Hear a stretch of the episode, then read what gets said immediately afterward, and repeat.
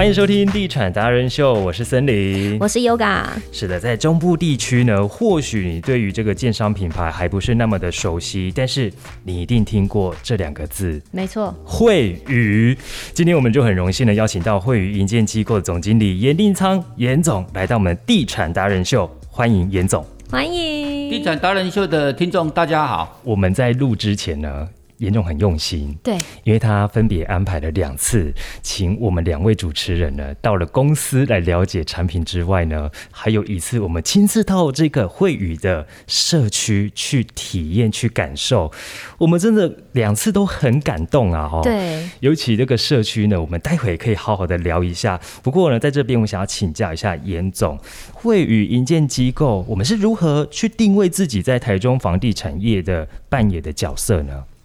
其实会议建设在台中市已经有四十几年的历史，嗯，哦，当然在过去这四十年、四十多年里面，我们一直在想说，我们如何让这个我们会议所新建的房子能够更好、更棒，嗯，好，让更多的人能够拥有会议的房子。所以说，我们当初在做产品定位、定价定位很多的定位的时候，我们的服务对象哦，很多人以为我们都只卖这个。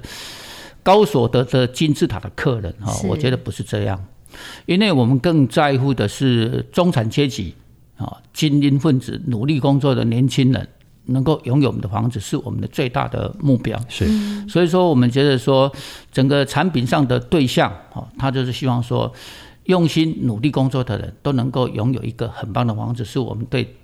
会对台中市房地产的定位，嗯，了解。而且其实刚刚呢，我们在访问之前，严总也很细心的带我们又在导览了一次哦。从一开始购买土地，然后我们就会养土啊，把这些植物都好好的照顾好。我们其实惠宇也是抢先在业界推出了所谓宜居建筑。想要问严总，是我们在初创的总，就是一开始初期有没有遇到什么样子的困难，或者是有什么样的特别规划呢？其实“宜居建筑”这个名字哈，是最近几年哈一个比较流行的建筑术语。嗯，哦，但是这个这个宜居建筑其实回归到公司在九二一大地震之后所新建的房子，其实那时候不叫宜居建筑，那时候只是讲一个垂直立化的建筑物。哦，好，所以说我们在二十年前就大量的在建筑物的外观。哦，以前我们看到的建筑的外观就是铁窗、冷气机、招牌，哦啊，沿街骑楼布满，哦，我们觉得说其实真的太丑了。对，有什么方式能够让这些丑陋的东西消失？嗯，我们就是在整个安全措施上，希望客人就是取消铁窗。对，啊啊，铁窗间接的由垂直立化代替了。没错。啊，沿街的这些骑楼电招。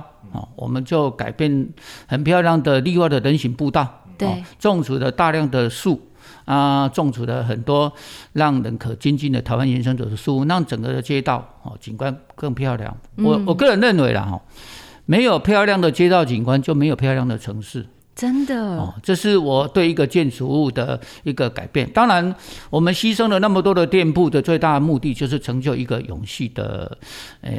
建筑环境没错，除了友善邻里之外，我相信这也是一个安全性的考量哦。因为之前火灾的时候也讲到，骑楼停满机车，其实这个也是很危险。真的，铁窗也是，他们可能逃生不利，对不对？这个都是。但是一开始因为是首创的关系，我们好像是第一个把围墙给拿掉的，对不对？嗯，哎，我们公司在。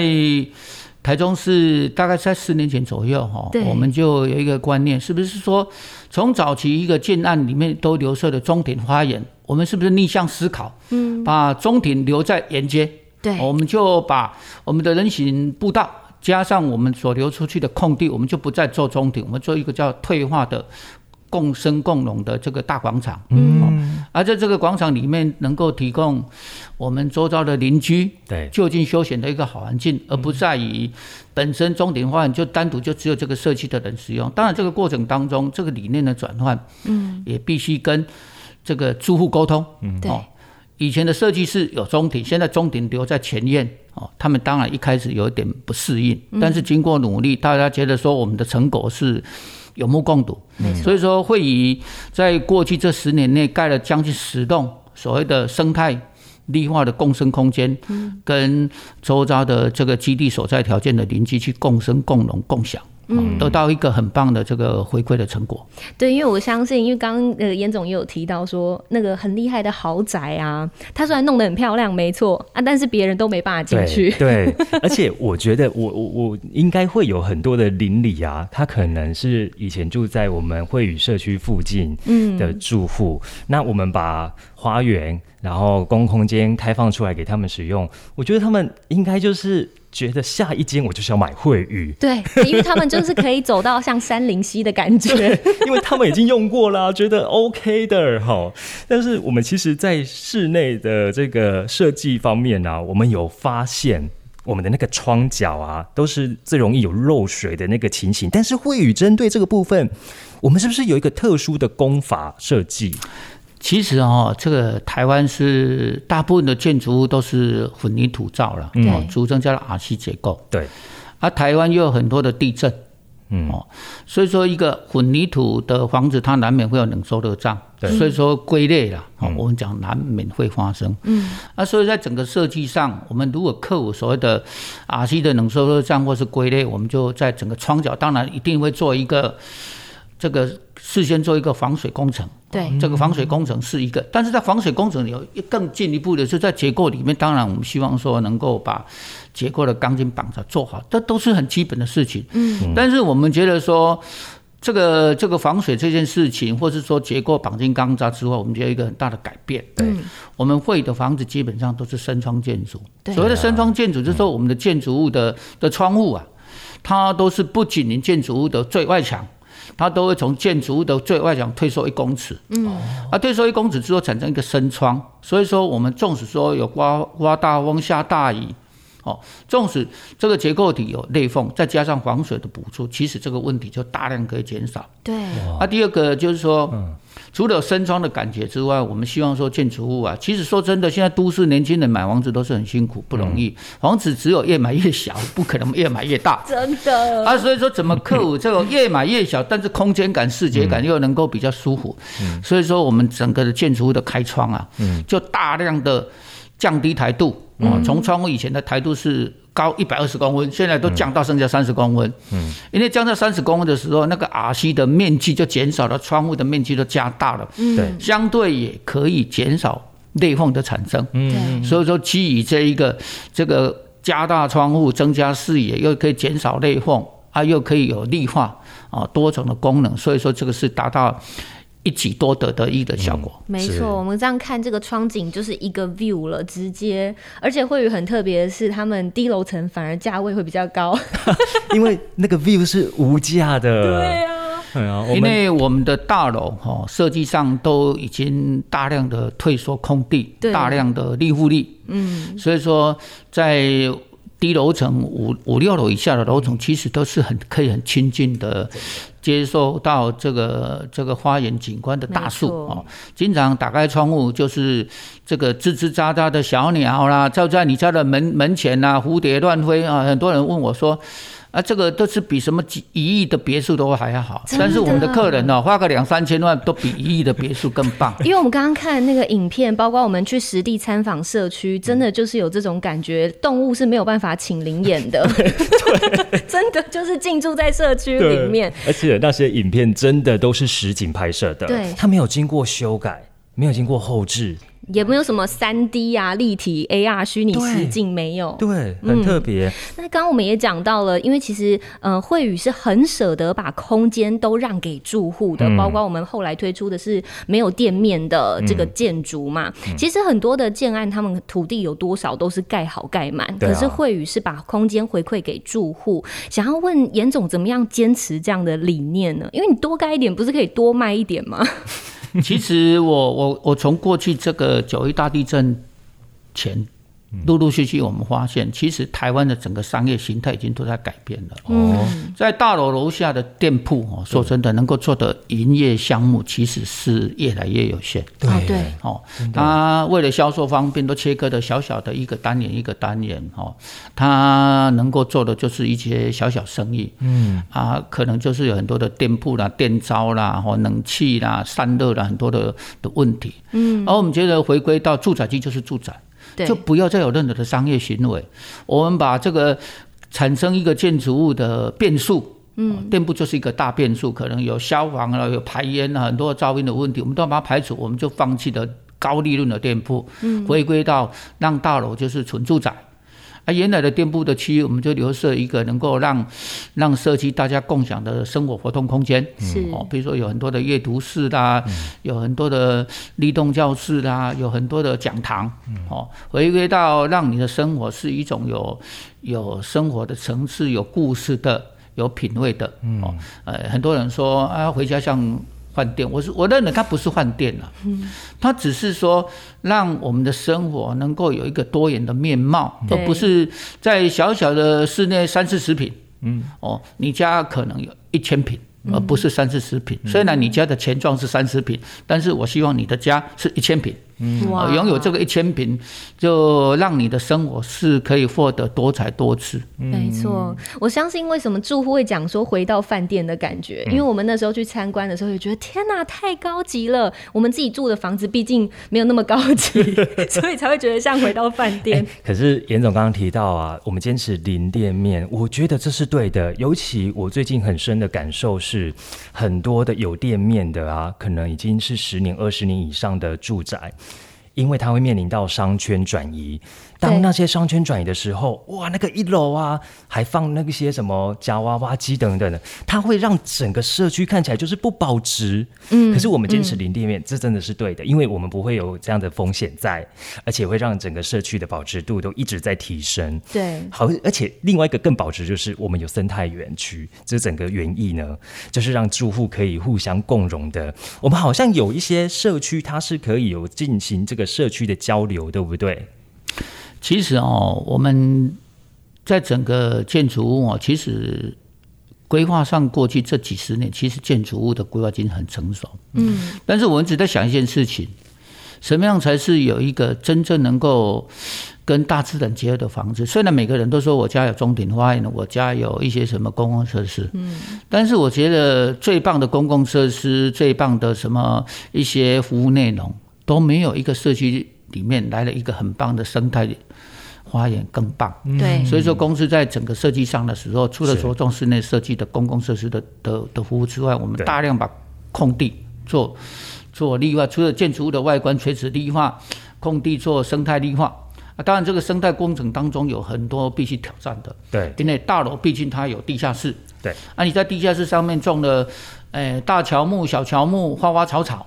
哦，有有防水问题，有树树的的的根根系的影响啊。当然，这些点点滴滴，公司都是经过十几年的努力，嗯完全都可以克服。不只是克服，还可以让树移植到这个我们的基地上面，还可以长得欣欣向荣，对，让每一个人都看起来都是很赏心悦目。嗯啊，当然有树有花啊，当然我们还知道流水，对，因为。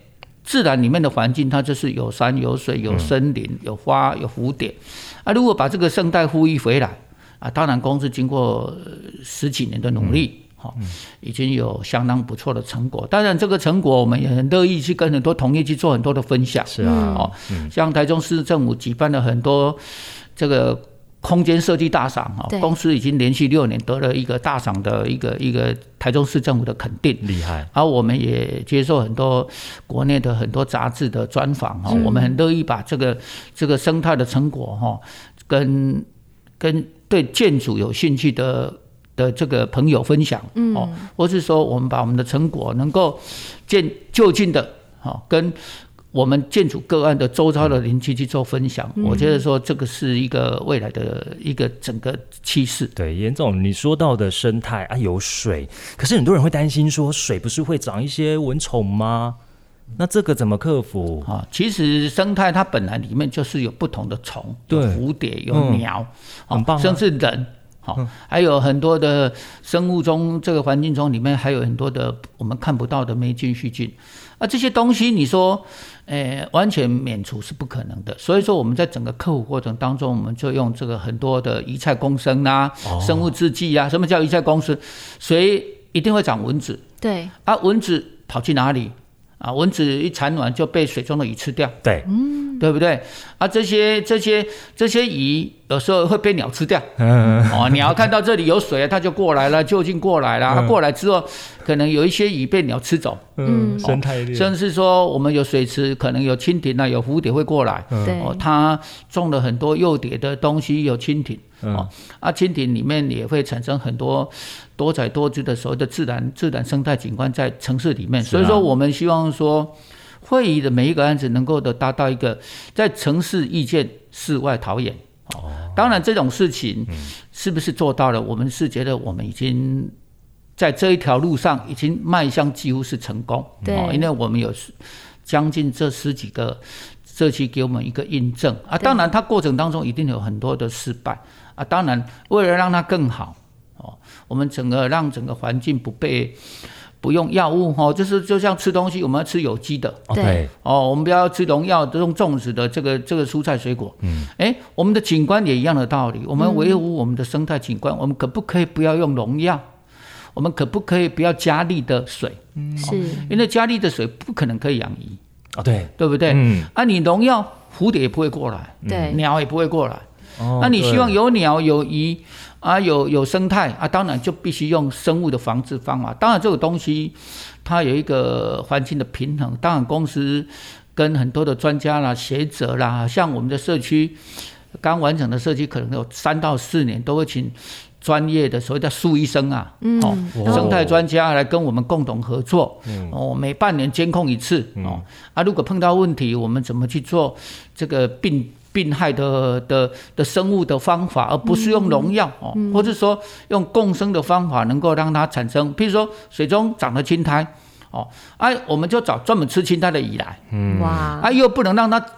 鱼太多，嗯。哦，啊，怎么去让它平衡？哦？可能里面有有台湾的盖斑斗鱼嗯，啊，可能有一些呃，我们俗称的特殊的台湾种鱼类，因为每一种鱼类在生态里面它担任一个角色不同，对，啊，而我们找到这个团队啊，哈，这个团队的不同的胆，哦，这个水池啊，就可以不用加力的状况，或是过度的过滤的方法，就得到一个生态平衡。嗯，啊，当然人在一个生态的环境之中，你自然而然呢，你就感到非常的。的心旷神怡，很自然。对，你不觉得说我我回到家是疲惫的感觉，而回到家马上精神抖擞。嗯，好像对，因为严总还有讲到一个词叫透红，是吗？那个树开始在透红啊，透红只能台湾味了哈，对不对？其实它就是负离子，嗯，它就是早上哈，这个阳光出来之前哈，它树是没有光合作用的，它一样跟我们人要呼吸氧气。嗯。当阳光一出来的时候，它马上哦把吸氧变成转成是吸二氧化碳转换成氧气。对。而在转换成氧气的过程当中，它就大量呼出这个这个负离子分多精。好，其实红的是分多精呐。哦。而这个红哈，在在一般都是我们爬到这个山林溪啦、森林啦，或者说到到比较近郊的这个所谓的都会公园里面，可能可以接触得到。对。啊，其实在会议哈。一大早，如果你愿意比较早起床，你就可以闻到绿草香，你可以闻到樟树的味道，你可以闻到桂花的味道，好，让你感觉你置身在森林里面，哈，这是我们在目前的成果上很多的的完成的个案都可以做得到的氛围。你说人都可以这么舒服的，你看昆虫鸟要不要来？所以说哈，刚才你讲到的低楼层的住户哈。一大早啊，不是被闹钟吵醒，是被他窗外的小鸟叽叽喳喳的把他吵醒。难很幸福哎，我宁愿这样子，没错，这些小鸟声吵醒。而且其实我们还有社区住户是后来他们自己有发展出一个社区的活动，比如说他们可以在生态池里面去探索有哪一些物种的生物开始出现了哦，比如说有五种的草虾哦，或者有几种鱼在里面，那也因此获得了乐居奖，对不对？对对，其实。其实公司其实生态哈，它的最大的目的哈，因为其实一个一个建筑物的完整，它只是一个单向的事情。其实，在永续建筑里面，它有三个大面向必须协调。第一个面向当然是人。住户住在这里面的人，或者我们的周遭的邻居，对，没错。啊，第二个是建筑物本身，嗯，啊，再过来就是我们所处的环境，嗯，就是说，我们如果让居民呐，或是说建筑物，还有我们这个整个生态环境彼此之间能够达到互相共荣，竟然有这么棒的生态花园景观，哎，我们的住户的的人，虽然说我们种那么多的花好树，如果说你很纯粹的透过所谓的 管理员或是一个月来一次的所谓的景观维护，其实是很难做得到的。对，但是如果我们我们有租户愿意自动当义工，哦，我们可能有里里面有几个伯伯啦、阿姨啊，他们就是主动的，每天呢、就是闲来无事就帮我们这些花花草草树木做观察，嗯，哦，就像照顾小孩子一样啊，就哎，严总啊，那棵树怎么，那个水质怎么样？哦，他们就做的很棒啊，另外。一般我们现在都市的小孩子，说真的，你说要亲近自然，都除非爸爸妈妈假日带到郊外去去去郊游啦，去爬山，你才可能见到。但是在会议不用，会议你每天哈都可以在你家的下面的小桥流水啊，潺潺水里啊，可以看到虾啦、鱼啦，哈，或是说过重大的季节更换的时候，水池有一些水草啦，有一些东西必须整理。毕竟我们还是属于人工的生态，它不是真正大自然，哦，所以说有一些东西还是必须大家动一点手。哦，帮一点忙，对，把这个生态稍微整理一下啊。比如台湾过后很多叶子掉下来，还是说这一阵子，呃，可能有一些的环境的调整啊，可能必须一点点的人工啊，我们就带着我们的小孩子一起来。所以说，阿公啊，爸爸妈妈。哦，是不是大家周遭的邻居一起来帮我们这把这个整个生态花园做整理哈？啊，当然，他间接的，他从整理的过程当中，他可以观察到很多不同的水中的生态，或者说路上的不同的植栽。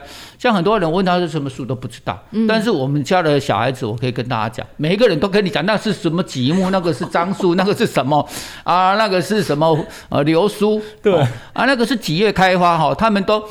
呃，有四季的感觉，植物百科全书哎，哎，像我们的猪哦，像我们种了很多的梅花，哦。啊，他们就是在梅花开始的时候啊，开每年大概的国历大概一月到二月这个中间会梅花开了很多，对，他们就邀请他们的亲朋好友对来赏梅，我们就不用跑到新义乡去赏梅，哈哦。啊梅梅花开完了之后就长了梅子，哦，呃，住户就大家一起来采梅，好。啊，采梅又分成青梅跟黄梅，哦，啊，一部分的青梅的时候就把它摘下来，哦，做美酒，哦，啊，到了到了那个我 A 点比较成熟的时候，就等到黄梅成熟的黄梅子梅子已经偏黄，叫黄梅，嗯，啊，他们就分的青梅酒、黄梅酒，嗯，啊，就是邻居大家一起来哈，享受这个我们的这个成果。好棒！这个东西就是一个一个一个共享哈。对，像我们也举办在这个树底下哦，搓原子汤。真的哦，这个元宵节啊，大家都做汤圆啊，大家都在这个花园底下哈，就像以前老老在那四合院哦，去去抽汤圆，那，这个就是一个共享。因为我们觉得社区它所有的公共空间或是绿化空间，它是要给大家使用的，大家去共享的。是啊，是啊。哦，你可以在我们的社区的大树底下打太极，嗯，或是说在我们的的。大大有顶盖的广场里面，哈，做做瑜伽，哦，有很多人说做瑜伽是一定在立冬教室，我们的住做瑜伽不一定在立冬教室，可能在户外的田野的平台，对，户外的空气哦，因为我们在活动的过程当中，你可以看到赏心悦目的潺潺流水，有池塘，对，有蝴蝶，好，而且这个都是计算过的，对不对？它是一个嗯环境的形塑，对，当然我们是经过很多的努力，我们希望说。做到类似的，嗯。啊，它是大家共同参与，嗯。哦，虫鸟哦啊人邻居哦，他们大家能够在我们说行所的环境里面得到一个共生。哦，这是我们一个一直追求的。对，我们刚刚讲到都是一些户外的啊景观呐，那室内的话，其实我们也非常的用心，尤其像这几年我们看到很多建案呐，都有做了像是呃全热交换呐。其实我们在空气这个部分，听说我们二十年前就超前部署了，对不对？其实九一大地震完了哈，我们公司做了很多所谓的产品力的。的调整，嗯，而且这个产品比例的调整，它不是说啊用什么高级进口的什么卫生设备啦、厨具啦，哦，或者什么特殊的什么什么建材哈，嗯，我觉得还是回归一个好房子，就是空气好啊，水好，通风好，对，啊，怎么让这个房子的整个整个产品比较好？我觉得空气所重。啊，当然阳光一定是最重要的了哈，啊，当然。第二个就是空气，要怎么空气好？当然你说自然通风采光，我刚才跟大家报告过，把窗打了大大大的，嗯，哦，这个是绝对是好事，嗯。啊，但是这个大大的过程当中，难免我们空气中有时候是不适合开窗嘛，对啊，好像冬天很冷啊，或是说 PM 二点五很严重啊，对。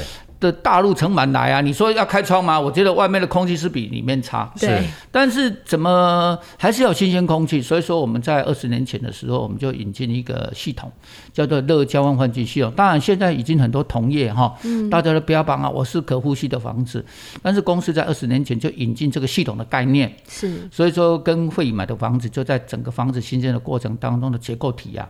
在因为那个管子很粗，都六英寸，啊，如果一开始你的结构没有预留这些穿梁孔，你根本不可能钻了这个设备器具进去。所以说，公司在二十年前就留了这个设备器具的穿梁孔，让客人能够在安装热交换气系统的时候，能够达到换气的效果。第二个，它比较节能，嗯，哦，它如果想要换气，你要节能，它可以省电一半。哇哦！啊，当然对消费者来讲的话，它是一个很棒的的的的的功能，达到换气又节能。啊，当然这个东西现在陆陆续续大家比较注重空气，但是我们二十年前就引进这个热交换换气系统，能够让消费者在未来他的进出的家的时候，能够有一个好的新鲜空气。这是我们所追求。当然，坚持这个二十年，已经看到很多人就。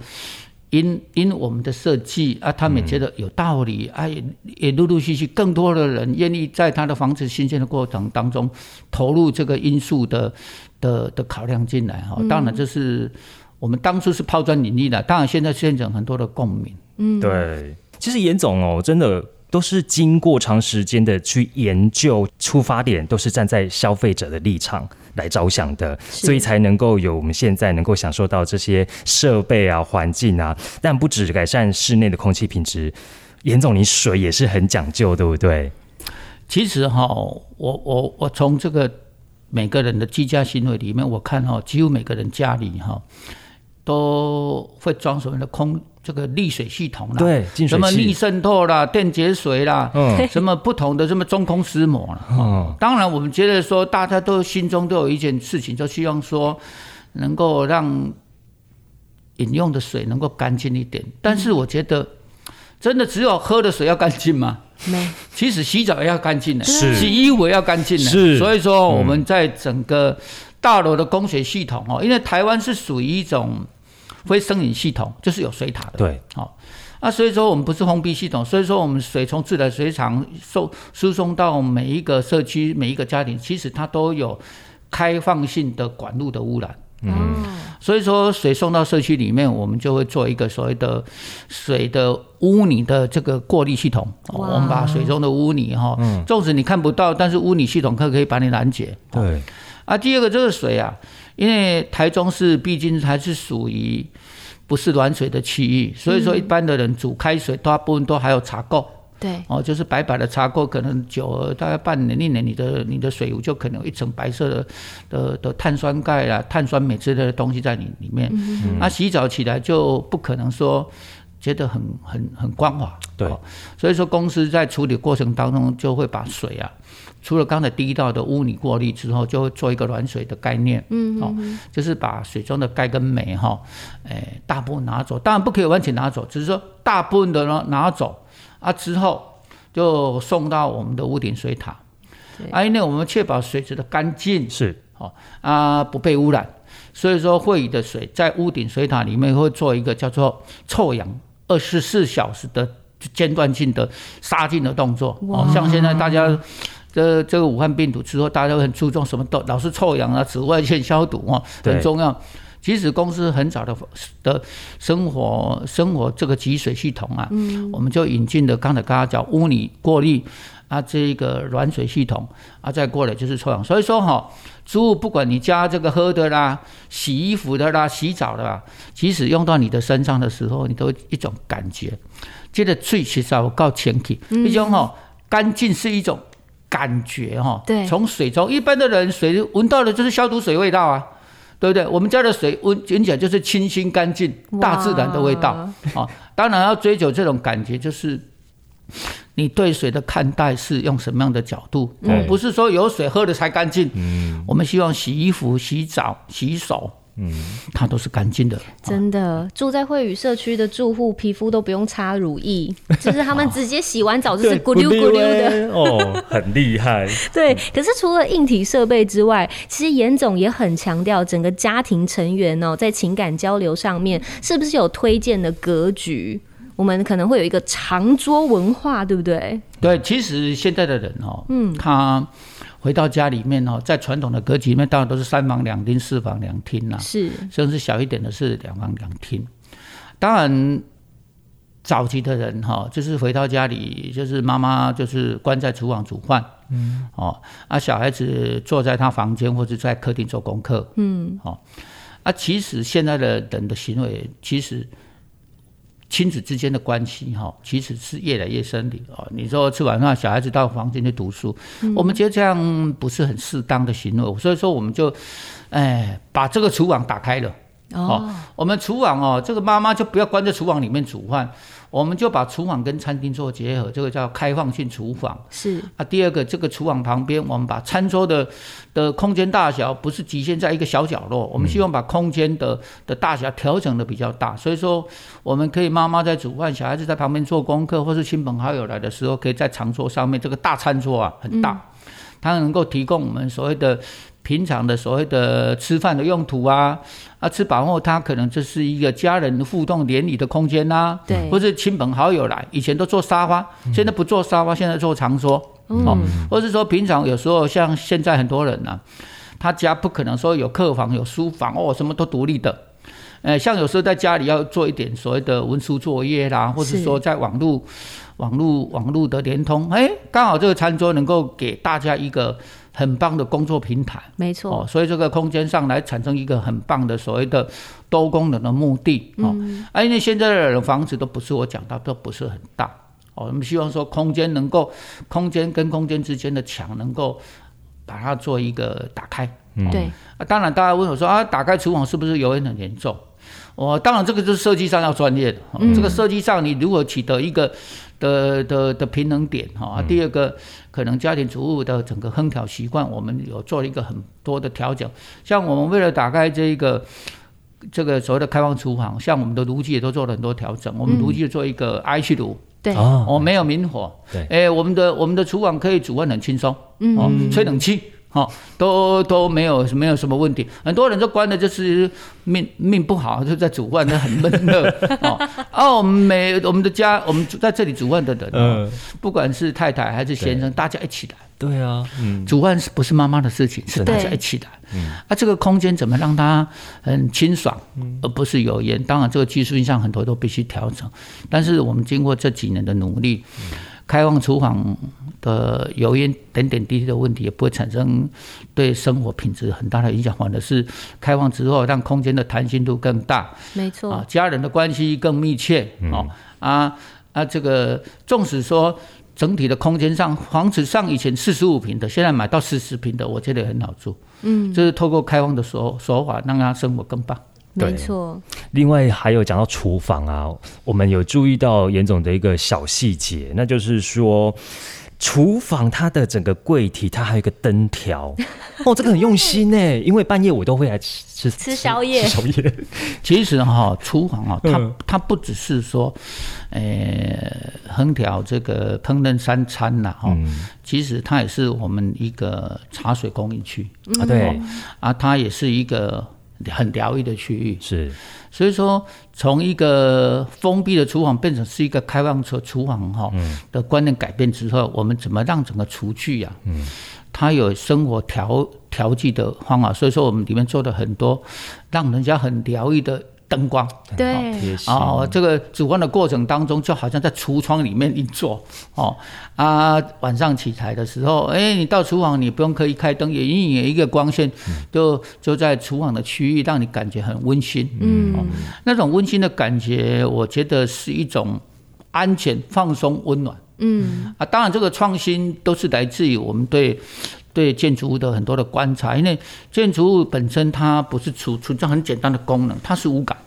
什么叫无感？眼耳鼻舌身意。哦，我们在任何一个空间里面都有注重这个五感。哦，啊，这个五感就像说，厨房当然就是煮东西，但是厨房是一个人很经常接触的一个一个空间，你你让他怎么赏心悦目？嗯，哦，煮一个很温暖的餐，灯光很重要哦。对，哦，啊，煮完的菜，哦，哇，很这个很美好的灯光照在我们的这个刚煮完的菜上面，你就会感觉哇，这个胃口这个秀色可餐哈，哦 哦，你煮起来好像专业级，你知道吗？嗯哦啊，当然这种东西就是透过五感的。当然讲刚才提到水，太太在煮饭的时候，你接触到很多水啊，嗯，啊，如果那个水很干净，你煮起来这个菜就不一样，你知道吗？哦这个心情都不太一样。嗯啊，如果你打开了水，哦，消毒水味道很重，哦，你说那个怎么可对，可能？你的手艺再好也哦，没办这个法。这个 这个不大一样嗯。哦。啊，你煮完的锅子老是有水垢，你这个锅具就很不好看。对，哦。啊，如果你煮饭的过程当中，锅具、锅子的外外壳都是黑黑的，好、我们家的锅具不会黑黑的，因为我们是用 I 气炉哦，对。所以说不会黑黑的。哦，啊，琉璃台都是很干净啊，就是这个就是我达到我讲的五感，哦，不止煮饭要好吃，啊，空间要美，嗯，你所有的器具都是可以达到。像很多人啊，那个餐具碗盘洗完了，烘干的就是水垢。对啊。对。我们家的的器具啊，哦，不锈钢就可以保持的很很漂漂亮亮、亮晶晶的。哦。你的、你的、你的、你的碗也可以亮晶晶的，因为它是软水嘛，这个水垢就比较大量的被减少了。是，所以呢，除了我们刚刚提到了整个从庭院哦，一直延伸到里面的格局，都是很为住户着想的。不管是环境的共生共存也好啊，然后开放邻里之间呐、哦，山林溪的感觉啊，真的。是惠宇很用心的部分。嗯，